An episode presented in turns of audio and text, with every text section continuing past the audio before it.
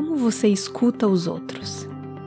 A empatia faz parte da nossa natureza, mas a gente está sentindo muita falta de escuta empática nas nossas relações. Eu vou explorar nesse episódio os vícios de comunicação que acabam bloqueando o fluxo da empatia e como a gente pode, na prática, escutar o outro de verdade.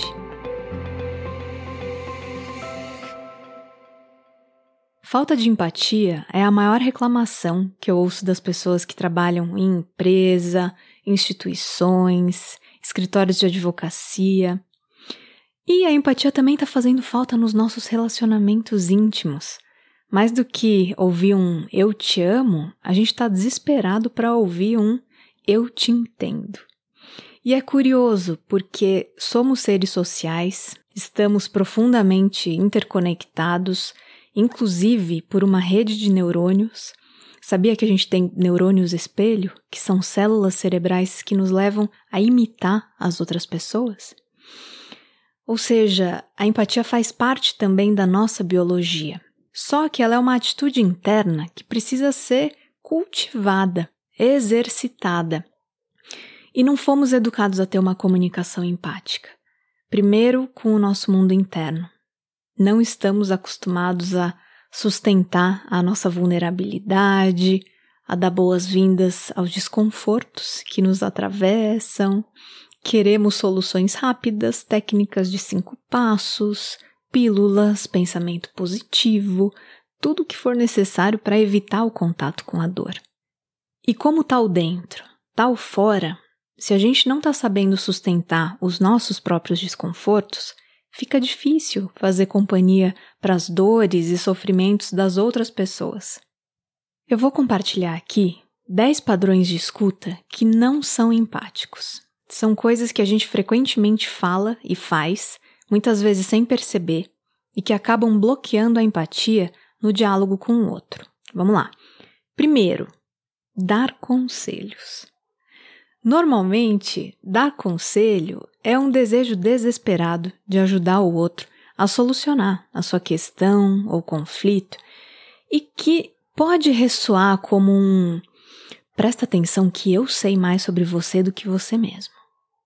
Ainda que a intenção seja benéfica e o conselho até seja bom, na maioria das vezes o outro só quer um espaço para desabafar, esvaziar a cabeça elaborar o que está sentindo enquanto fala, a pessoa não quer os seus palpites na vida dela.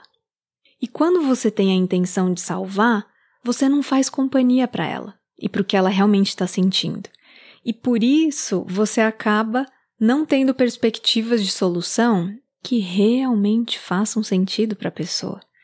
Você acaba passando por cima da sabedoria que ela tem dentro dela para lidar com os próprios conflitos. E como se não bastasse esse nosso impulso de salvar o outro, de dar conselho, a gente ainda fica com raiva quando a pessoa não segue o que a gente falou para ela. Segundo caminho de escuta não empático: alarmar o outro. É quando você projeta os seus próprios medos e preocupações no que o outro está contando. Às vezes a pessoa veio compartilhar um sonho com você? Ela chega contando: finalmente vou construir minha casa no meio do mato, ou comprei meu carro. E aí você fala assim: mas você não acha perigoso morar nesse lugar? Nossa, cuidado que esse carro bebe muita gasolina, hein? Terceiro, dar uma lição ou querer educar o outro. A pessoa te conta algo sensível para ela e você vem com o seu moralismo, suas teorias, conceitos, trechos do livro que você acabou de ler, com a intenção de ensinar a pessoa a sair da angústia dela. Quem aí nunca deu um sermão ou uma aula teórica para quem, no fundo, só queria desabafar? Eu adorava fazer isso, porque eu tenho partes intelectuais que amam ler, fazer cursos, ensinar o que eu aprendi, indicar livros, E várias vezes as amigas vinham contando das suas angústias e conflitos, e eu queria trazer o trecho do livro, o ensinamento do pensador não sei o que lá, e Brené Brown não sei das quantas, achando que eu tava abafando, super ajudando aquela pessoa, e no fundo ela só queria ser acolhida.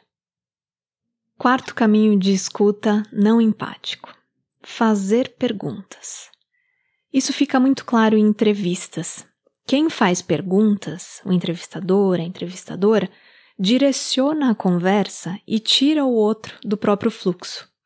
Quando você acha que você precisa fazer várias perguntas para, entre aspas, compreender melhor o outro, na verdade, a atenção se volta para os seus interesses e você acaba conduzindo a conversa. No fundo, o foco está no que você quer saber mais, descobrir, bisbilhotar, e não no que a pessoa realmente quer compartilhar com você naquele momento. Já reparou? Quinto, competir pelo sofrimento. Esse é irritante. É o famoso isso não é nada, e eu que. Sabe quando você chega para alguém e fala: Nossa, eu tô com uma tensão aqui no pescoço que tá me incomodando muito, faz meses. Aí o outro fala assim para você: Você tá com dor no pescoço? Ano passado eu operei três hérnias de disco, você não sabe o que é isso. A pessoa tira totalmente o foco da sua dor para falar da dor dela, como se isso fosse te trazer algum alívio. Sexto, interromper para contar a própria história. Quem nunca? É quando você corta o outro para falar sobre as suas próprias questões. E tem um outro jeito de interromper também que é muito irritante, que você tá ali contando uma coisa para alguém e o outro escuta assim e fica aham, aham, aham, aham.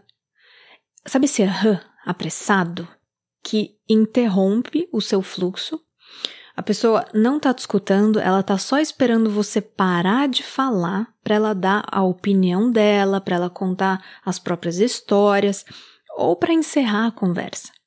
Então, cuidado com esse aham apressado, tá? Sétimo, julgar, rotular, analisar. Por exemplo, a pessoa chega cansada e compartilha com você que varou a noite trabalhando, que tá puxado para ela. E aí a sua resposta é: Nossa, você é workaholic, hein? Isso é muito insalubre. Você tem que blá blá blá blá blá. A gente precisa tomar cuidado para não taxar as pessoas e evitar essas frases que começam com você tem que, porque é julgamento e isso dá um bode, corta a vontade do outro de compartilhar a vida com você. Outra dica é: cuide do seu crítico interno para você não levar essas cargas pesadas de cobrança, de julgamento para suas relações. Se você não ouviu, ouça o primeiro episódio desse podcast que fala justamente sobre como a gente pode transformar a relação com a nossa autocrítica. Oitavo obstáculo à empatia: concordar com o outro. É quando a gente fala, você tá certo, eu faria a mesma coisa. Em vez de escutar e ajudar a pessoa a, de repente, enxergar a situação com clareza, a gente toma partido. Esse é o clássico da minha mãe. Né? Eu vou contar uma coisa para ela, imediatamente ela toma o meu lado e se volta contra a pessoa de quem eu tô falando, fica concordando com tudo que eu digo. O nono é parecido com o oitavo, é consolar ou querer ver o lado bom, né? Quando a gente fala assim, fica tranquila, vai passar logo, não fica triste, vai dar tudo certo. Ou olha pelo lado positivo, pelo menos não aconteceu algo pior. Essas falas até podem dar uma acalmada, mas não ajudam a pessoa a resolver o conflito interno dela ou a desarmar a bomba emocional que ela está carregando.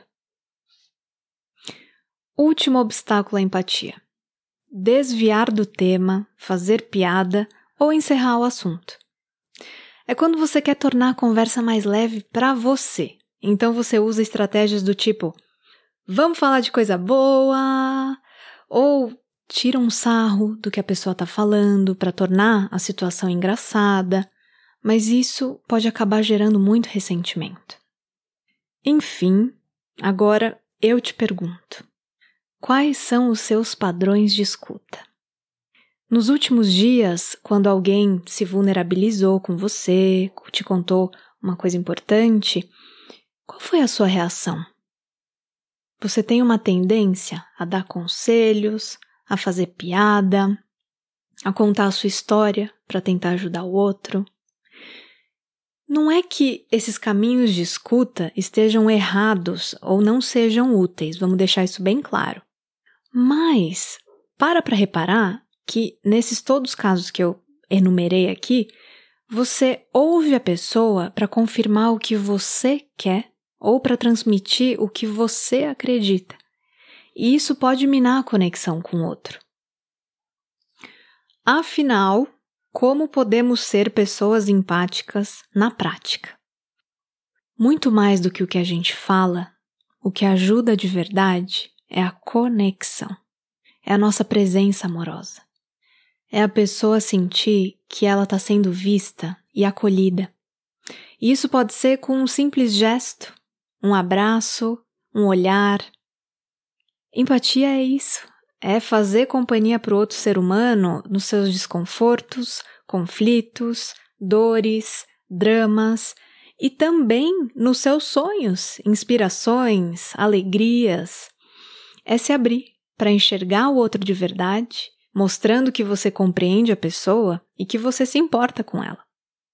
E muitas vezes a gente não sabe o que dizer, e tá tudo bem. Nesses casos, a gente pode ser autêntico, autêntica e falar: olha, eu realmente não sei o que te dizer agora, mas eu agradeço por você ter compartilhado isso comigo. Eu quero que você saiba que você não tá sozinha, sozinho, como que eu posso te apoiar? É tão surpreendente quando você pergunta para o outro como você pode ser um apoio naquele momento, porque a resposta normalmente é muito diferente do que você imagina, daquilo que você achou que ia ajudar a pessoa.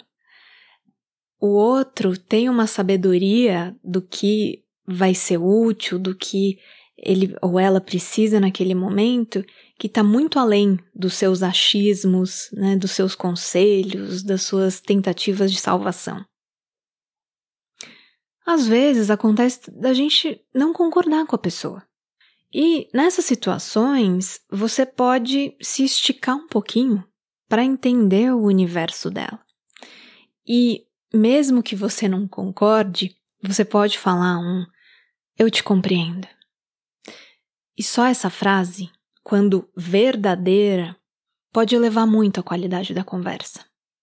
E tem uma coisa: por mais que a gente tenha consciência dos obstáculos à empatia e que a gente comece a exercitar falas mais empáticas, vamos levar vários escorregões. Quando eu fiz o curso de comunicação não violenta com a Carol Cassiano e o Sven Frolli, do Diálogos Corajosos, aliás, eu indico esse curso para todas as pessoas que buscam se relacionar com mais harmonia. E eu tava toda empolgada, porque CNV muda vidas, né? E lá estava eu escrevendo um textão sobre esses obstáculos à empatia para compartilhar com todo mundo. E eu recebi, naquele momento, uma ligação da minha cunhada. Em menos de 10 segundos, ouvindo o que ela tinha a dizer, angustiada, eu interrompi o fluxo dela, dei conselho, consolei e ainda terminei com uma frase, começando com você tem que. Resumindo, eu fiz o combo não empático. E tô aqui para falar que não é pra gente se condenar, porque uma nova comunicação requer essa autoconsciência e prática contínua até se tornar um piloto automático. Outra observação muito importante: ninguém precisa ser empático ou agir como um Buda que tem compaixão ilimitada 24 horas por dia. A nossa natureza é empática, é compassiva, Só que tem dia e ocasião que não dá. Às vezes, o que a pessoa está falando, está trazendo, aciona emoções muito desafiantes aí dentro, mexe muito com você e você não consegue manter a presença, seu coração aberto.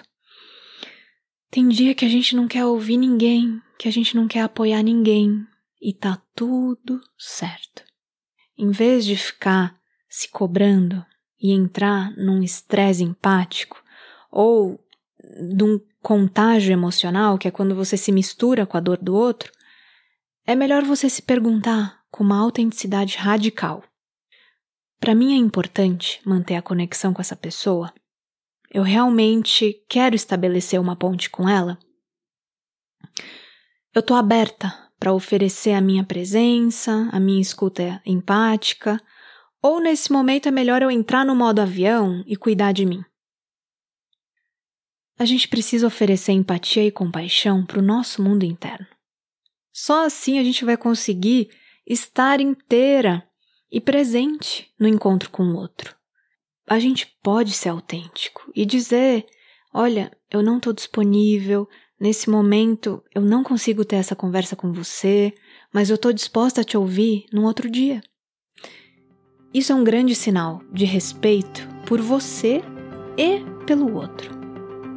Enfim, espero que esse episódio te ajude a estar mais consciente dos seus impulsos e padrões de escuta e a cultivar uma comunicação mais empática, aí dentro e nas suas relações. Muito obrigada pela companhia e até o próximo!